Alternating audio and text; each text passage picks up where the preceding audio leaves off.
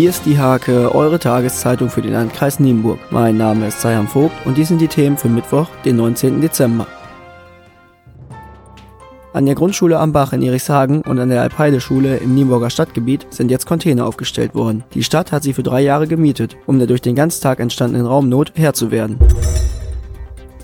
Die Samtgemeinde Maglohe geht bei den Planungen zur Kinderbetreuung vorsichtig vor, da niemand angesichts der finanziellen Schieflage ein zu großzügiges Angebot erzeugen möchte. Vor diesem Hintergrund wird die Kindertagesstätte Rappelkiste in Lemke nur um einen Anbau und nicht um einen Neubau erweitert, der zwar mehr Platz bieten, aber auch gut doppelt so teuer wäre. Die geplante Fertigstellung ist im Sommer 2020.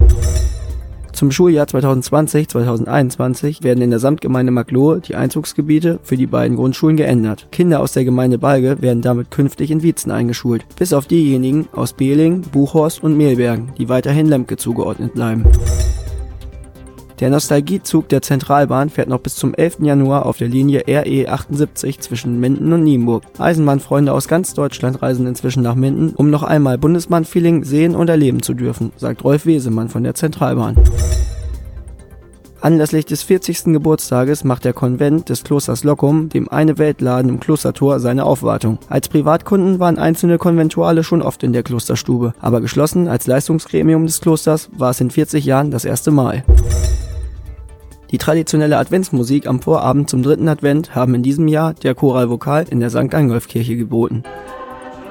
Die Chorleiter Claudia Wagner van Feldhüsen und Andreas Wagner hatten das Programm zusammengestellt. Zum Sport.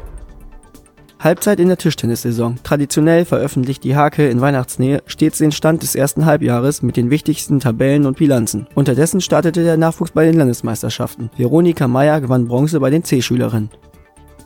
Diese und viele weitere Themen lest ihr in der Hake am Mittwoch oder unter www.diehake.de.